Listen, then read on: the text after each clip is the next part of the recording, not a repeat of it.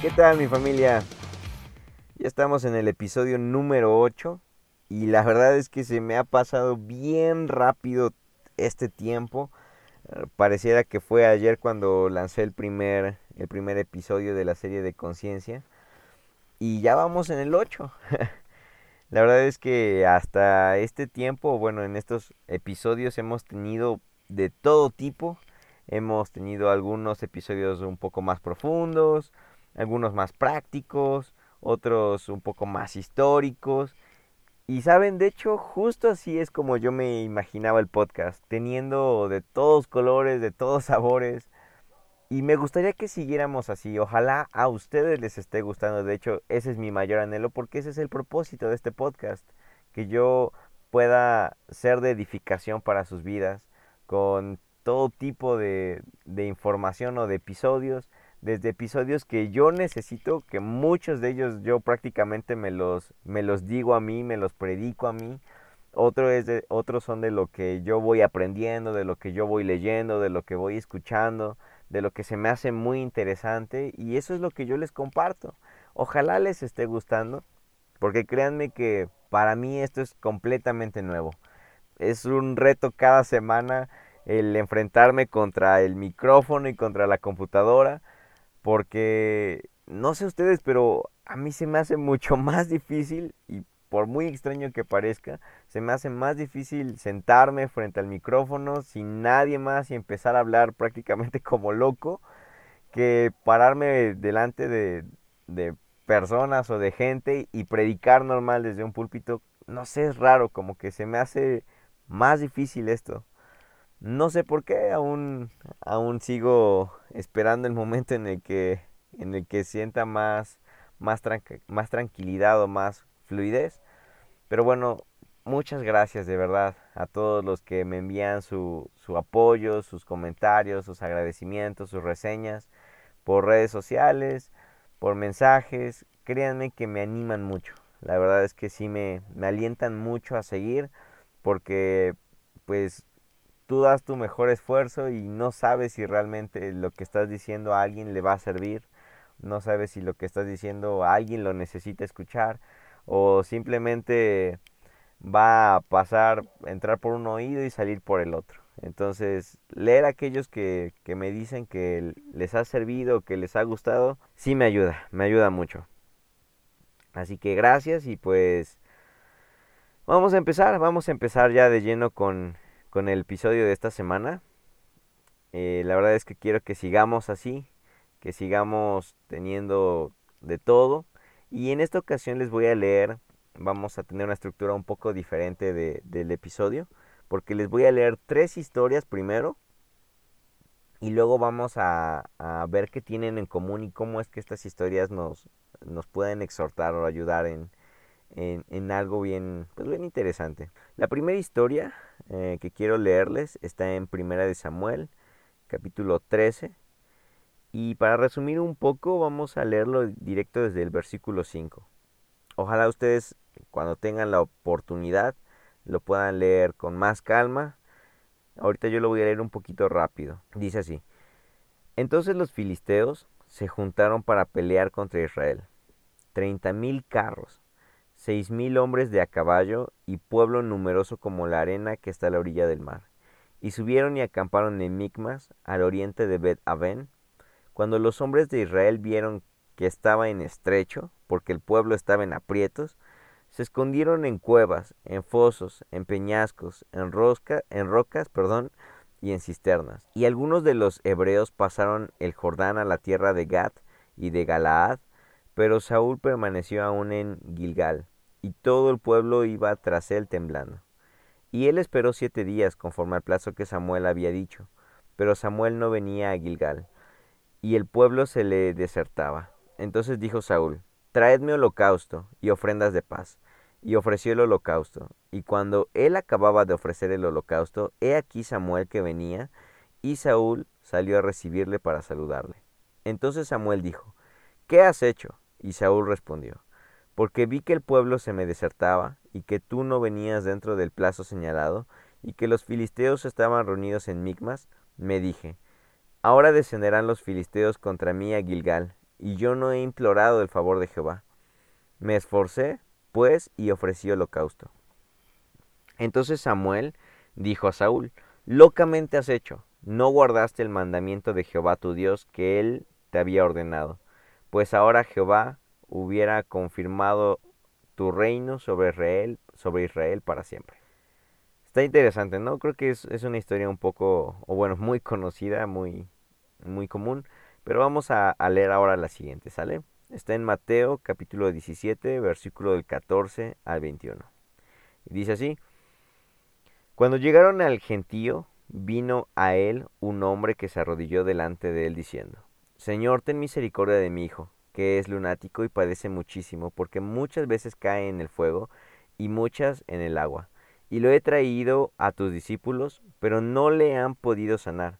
Respondiendo Jesús dijo, Oh generación incrédula y perversa, ¿hasta cuándo he de estar con vosotros? ¿Hasta cuándo os he de soportar? Traédmelo acá. Y reprendió Jesús al demonio, el cual salió del muchacho, y éste quedó sano desde aquella hora. Viniendo entonces los discípulos a Jesús, aparte, dijeron, ¿por qué nosotros no pudimos echarlo fuera? Jesús les dijo, por vuestra poca fe, porque de cierto os digo que si tuvierais fe como un grano de mostaza, diréis a este monte, pásate de aquí allá, y se pasará, y nada os será imposible. Pero este género no sale sino con oración y ayuno. Y la última historia de la que vamos a, a leer, ya para darle forma a este episodio, está en Hechos capítulo 8, versículo del 9 al 24. Se los leo. Dice así, pero había un hombre llamado Simón, que antes ejercía la magia en aquella ciudad, y había, y había engañado a la gente de Samaria, haciéndose pasar por alguien grande. A este oían atentamente todos, desde el más pequeño hasta el más grande, diciendo, Este es el gran poder de Dios. Y le estaban atentos porque con sus artes mágicas les había engañado mucho tiempo. Pero cuando creyeron a Felipe, que anunciaba el Evangelio del reino de Dios, y el nombre de Jesucristo, se bautizaban hombres y mujeres. También creyó Simón mismo, y habiéndose bautizado, estaba siempre con Felipe y viendo las señales y grandes milagros que se hacían, estaba atónito. Cuando los apóstoles que estaban en Jerusalén oyeron que Samaria había recibido la palabra de Dios, enviaron allá a Pedro y a Juan, los cuales habiendo venido oraron por ellos para que recibiesen el Espíritu Santo, porque aún había descendido sobre ninguno de ellos, sino que solamente había sido bautizado en el nombre de Jesús.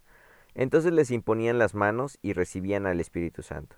Cuando vio Simón que por la imposición de las manos de los apóstoles se daba el Espíritu Santo, les ofreció dinero, diciendo, Dadme también a mí ese poder, para que cualquiera a quien yo impusiera las manos reciba el Espíritu Santo. Entonces Pedro le dijo, Tu dinero perezca contigo, porque has pensado que el don de Dios se obtiene con dinero. No tienes tu parte ni suerte en este asunto, porque tu corazón no es recto delante de Dios.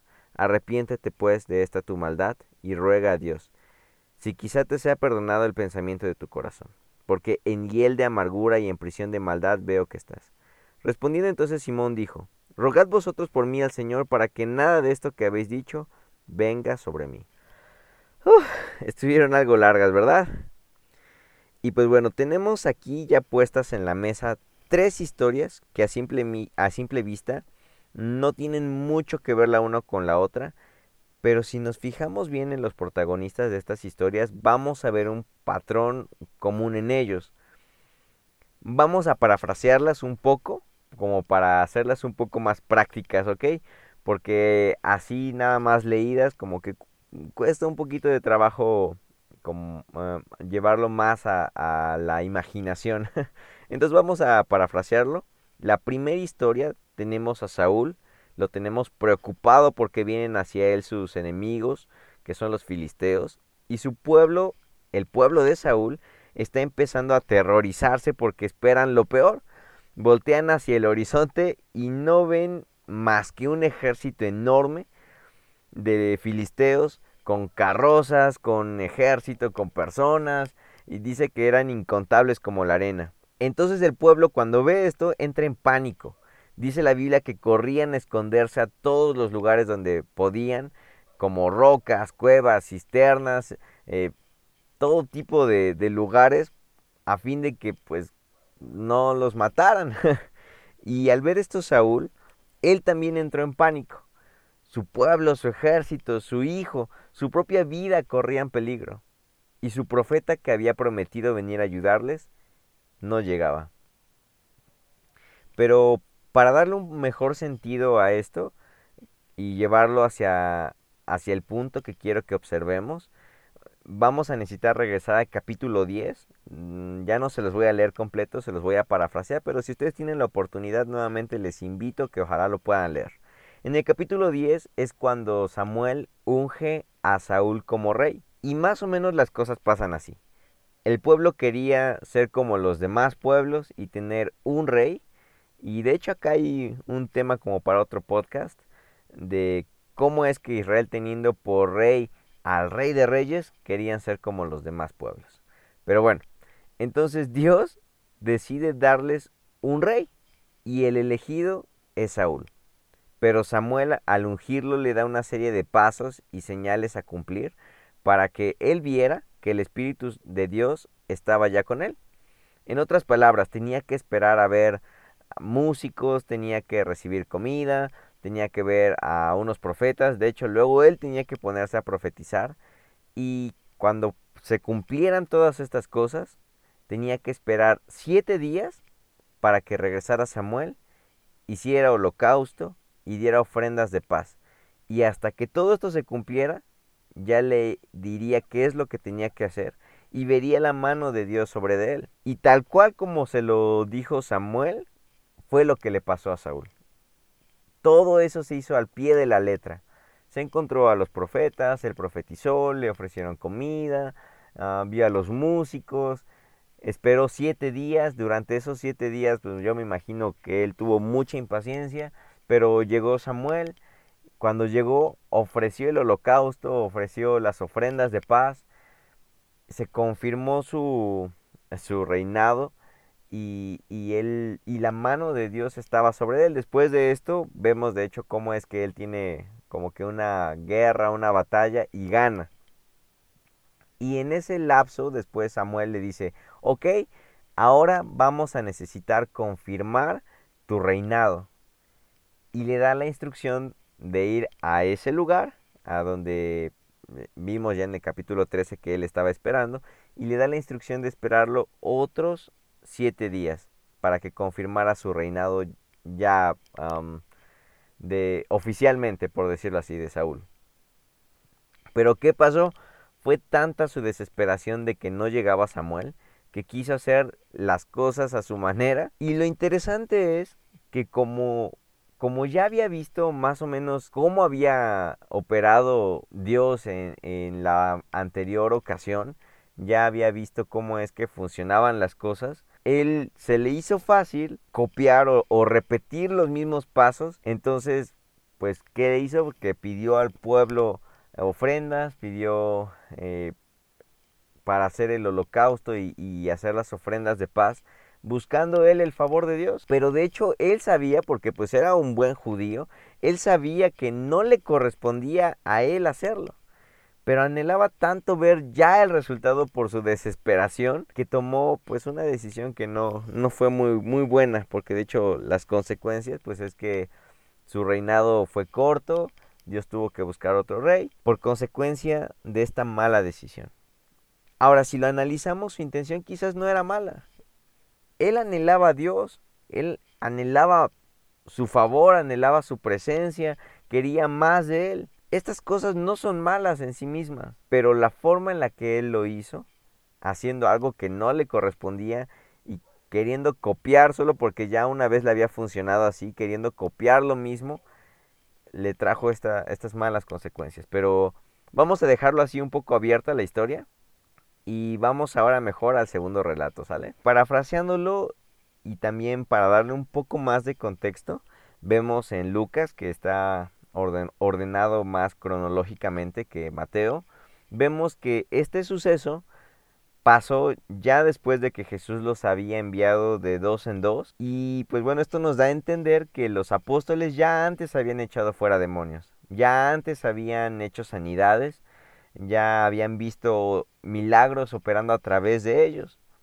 Pero vemos que en esta ocasión un padre desesperado tuvo que correr a Cristo porque su hijo estaba endemoniado y era a tal grado su, su problema que el, el joven niño, no sabemos, se intentaba suicidar echándose al agua, echándose al fuego y echaba espuma por la boca, pero el papá tuvo que correr a Cristo porque los discípulos no pudieron echar fuera al demonio. Ahora, si nos ponemos o nos enfocamos un poco más en el Padre, ¿quién no entraría en pánico al ver que tu hijo está pasando por esto? Entonces ve la desesperación de correr a los apóstoles y que les pide que le ayuden, que ayuden a su hijo, y cuando ellos lo intentan, se llevan la sorpresa de que lo que antes ya habían hecho, lo que antes ya habían visto que funcionaba, con este joven, con, con este niño, no estaba funcionando. Es por eso que el, el, padre se ve en la necesidad de correr a Cristo, de correr a Jesús,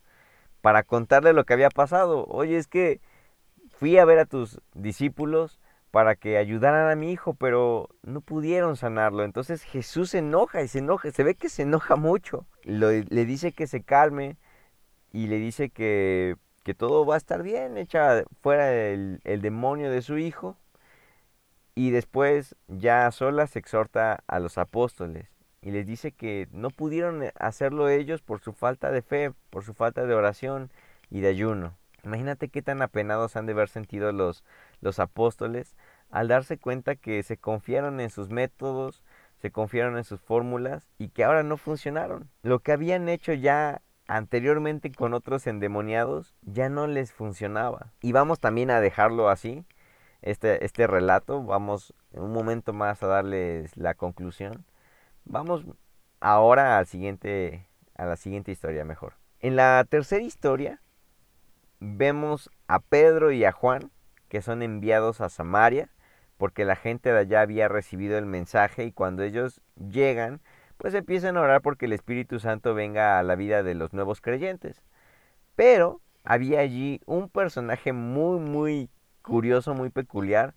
Era un hombre llamado Simón él se hacía pasar por alguien que tenía a Dios, se hacía pasar por el ungido de Jehová. Incluso la gente que estaba allí sí se la creía, sí se la compró y, creían y decían que él tenía el poder de Dios. Pero en realidad pues, también dice la Biblia que, que era porque los, los engañaba con, con sus artes mágicas, dice allí.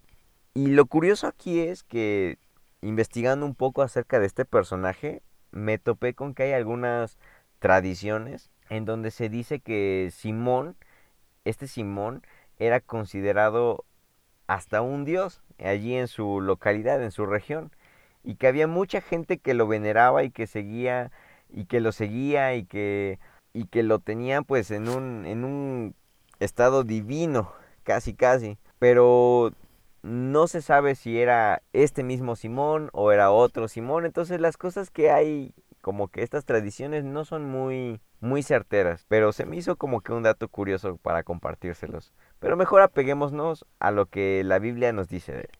Que era un hombre que le gustaba estar en el centro de atención y que engañaba a la gente con magia, haciéndoles creer que era el poder de Dios. Y de pronto se topa que cuando llegan los apóstoles, bueno, para eso él ya había creído en el Evangelio, hasta había sido bautizado. Y cuando llegan los apóstoles, Juan y Pedro, y este Simón ve que a través de sus oraciones el Espíritu Santo llenaba a los creyentes, él también quería eso.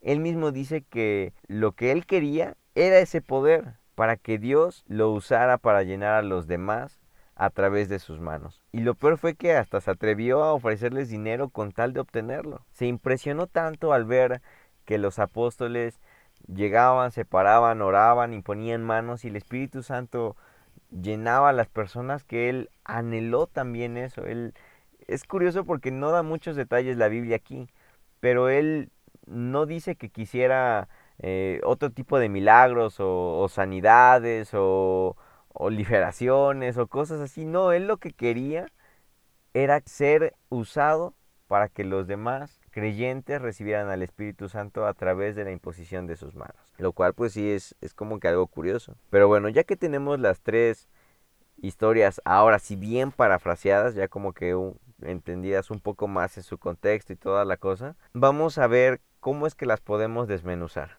En la historia de Saúl vemos cómo es que él quiso copiar la fórmula de Samuel. Él ya había visto los pasos a seguir, vio cómo una vez cumpliendo lo que, lo que Samuel había hecho, ahora sí Dios lo guiaba y lo respaldaba. Entonces, cuando él lo necesitó, cuando él tuvo el, problema y las cosas se parecían a, la primera ocasión, quiso copiar la fórmula, quiso copiar los pasos que había llevado Samuel, los que había él seguido, para ganar el favor de Dios. Lo curioso aquí es que Saúl no quería copiar el principio de la vida de Samuel. Saúl no quería copiar la comunión con Dios, no quería copiar los ayunos, no le interesaba recibir las persecuciones de un profeta. Él no quería eso. Él quería lo fácil, él quería la fórmula, él quería lo que se veía, lo que ya estaba hecho en alguna ocasión, quería copiarlo para recibir el resultado, sin tener que vivir todo el trasfondo para que cuando Samuel lo, lo hiciera o lo que él hizo, recibiera el favor de Dios. Y este mismo patrón es lo que hacen los discípulos. Ellos ya habían echado fuera demonios, ya habían sanado enfermos, seguramente sabían cómo hacerlo, a lo mejor hasta tenían su, su fórmula, a lo mejor oraban, imponían manos, hacían algún ademán y listo, el demonio se salía. Pero se acostumbraron tanto a sus fórmulas que se les olvidó el principio que había detrás de ello, la fe, la oración, el ayuno, en pocas palabras, la comunión con Dios. Y por último vemos a Simón. A su parecer, los pasos a seguir pues parecían fáciles. La fórmula se veía sencilla, los apóstoles solo ponían las manos en las personas, oraban y listo, el Espíritu Santo descendía. Y yo casi estoy seguro de que Simón lo intentó, intentó ir con algún creyente nuevo y ponerle las manos, pero no pasaba nada. No funcionaba la fórmula, algo le hacía falta. Y luego, pues eso le llevó a pensar que podía pagar por ese poder. Lo interesante de estas tres historias es que los tres personajes aquí como principales querían el resultado, querían las cosas sencillas, pero no querían los principios de vida necesarios para lograrlo. Y yo me identifico mucho con esto y por eso es que se los comparto, porque yo creo que también va a haber alguien más que se identifique como yo. ¿Saben por qué yo tengo esta certeza de que va a haber alguien más? Porque si no, esos libros, esos cursos, esas conferencias de fórmulas no tendrían tanto éxito. Las charlas motivacionales no tendrían tanto éxito. Esas, esas pláticas que tienen por nombre, por ejemplo, tres pasos para un matrimonio feliz o la fórmula del éxito o cinco pasos para cambiar tu vida o Sigue estos 10 pasos y vas a lograr tus sueños. Si no hubiera gente como nosotros, ese, ese tipo de, de pláticas o de charlas no, no tendrían tanto éxito. Lo que pasa es que es genial leer este tipo de, de cosas que, que hacen parecer todo bien fácil. Porque nos gustan las cosas fáciles, nos gustan las fórmulas y nos gustan porque así es más fácil evadir nuestras responsabilidades o nuestros compromisos. Si las cosas no funcionan, le puedes echar la culpa a la fórmula y decir que al menos tú lo intentaste. Y esto lo hemos llevado o así es como vivimos también nuestro nuestro cristianismo. Queremos que nuestra iglesia crezca como la de aquel pastor y entonces empezamos a copiar su alabanza, copiamos su escenario, copiamos su pintura y cualquier otra cosa que creamos que es lo que le está sirviendo para crecer, pero no queremos copiar a lo mejor sus principios de, del tiempo que ellos pasan en oración o de, o de los largos tiempos de estudio de la Biblia o, o, o a través de lo, de lo espiritual, de lo que no se ve, de lo que está tras bambalinas. No queremos copiar las noches de, de oración, los clamores, los desvelos, cuidando a las ovejas, esas cosas no nos gustan, nos gustan las fórmulas sencillas, las fórmulas claras que podamos seguir al pie de la letra para no tener eh, como que errores. Y si llegas a ver errores, pues echarle la culpa a la fórmula, no a nosotros. O también pasa que ves al predicador que tanto admiras y copias su fórmula de predicar, copias sus palabras, sus frases, sus ademanes, su tono de voz, su mirada, pero no copias su principio de vida, no copias sus horas estudiando la palabra del Señor, o su tiempo de intimidad con Él, o, o no sé si te ha pasado, o tú lo has hecho, o conoces a alguien que lo haya hecho, que ven un matrimonio que les inspira y copian lo que ellos hacen también. Cómo es que le habla, las palabras bonitas que le dice a su esposa o a su esposo, los actos de servicio que hacen, los detalles, pero se olvidan a lo mejor del principio más importante que es el amar,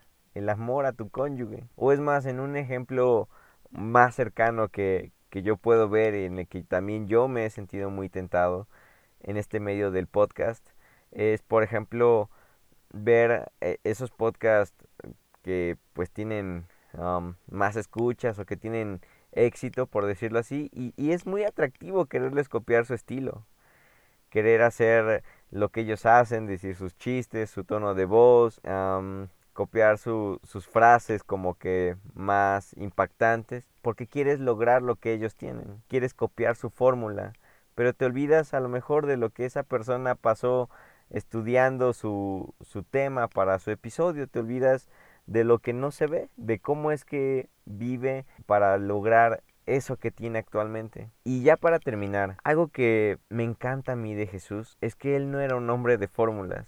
Y lo vamos a ver a través de pues de los evangelios principalmente, que él algunas veces tocaba a los ciegos para sanarlos, otras veces les escupía en los ojos, algunas veces tocaba a los leprosos, otras veces solo les daba las órdenes de ir a revisarse. Algunas veces resucitaba acostándose sobre, sobre el cadáver y otras veces les gritaba desde afuera de la tumba. Algunas veces Jesús escribía en la arena y otras veces les pedía agua para beber. A veces Jesús caminaba en medio de la tormenta y otras veces la enmudecía. Jesús no, no tenía un patrón, no seguía fórmulas, porque él vivía los principios, vivía el principio de su comunión con Dios, de tener una comunión constante con Él, de practicar ayunos, de estudiar la palabra, um, tener o mejorar sus hábitos. Jesús no vivía de fórmulas, él, vivía de principios y, y eso es algo que, que a mí me encanta porque cuando tú vives de principios como Jesús, entonces ya todo lo que tú hagas va a ser respaldado por Dios. Y justamente esa es mi conclusión.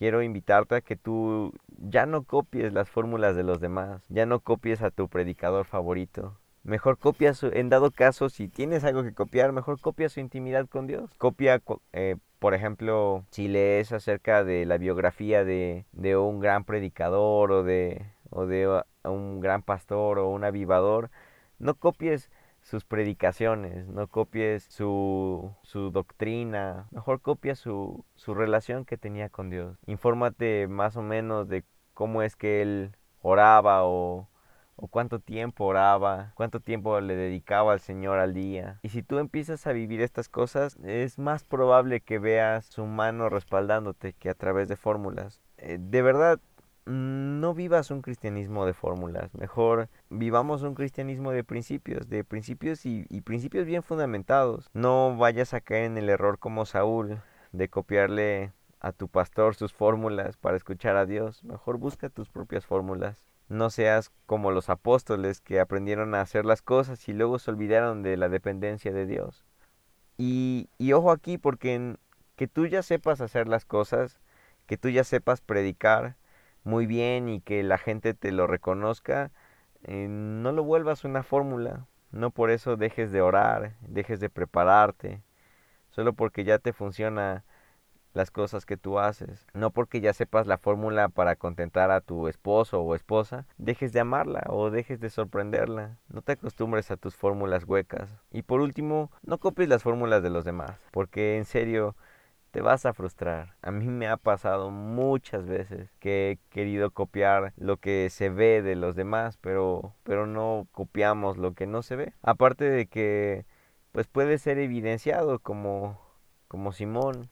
puede ser evidenciado como un impostor por querer aparentar algo que no tienes, por querer copiar algo que realmente no es genuino de parte tuya. Podrías terminar frustrado y queriendo pagar por obtener lo, lo que tanto anhelas. En otras palabras, esto de pagar podríamos decir que es como forzar a que las fórmulas te funcionen. ¿Cuántas veces no lo hemos hecho? Que, que forzamos las cosas para que funcionen como como queremos solo porque a alguien le funcionó así. Y con esto de verdad termino invitándote a que a que tú vivas un cristianismo genuino, que tengas tus propias historias para contar con Dios, que tengas tu relación tan genuina y tan apegada o cercana a tu Señor, que no necesites copiarle a los demás, ni siquiera a ti mismo o a tu pasado, que porque algo ya te funcionó lo tengas que repetir, no. Deja que el Señor te sorprenda. Deja que Dios te sorprenda, te respalde en, en formas o en situaciones que tú antes no lo, no lo creías o no lo veías. Anímate a ser un, cristiani, un cristiano de, de principios y no un cristiano de fórmula. Esto es todo por hoy. Muchas gracias y pues Dios con ustedes.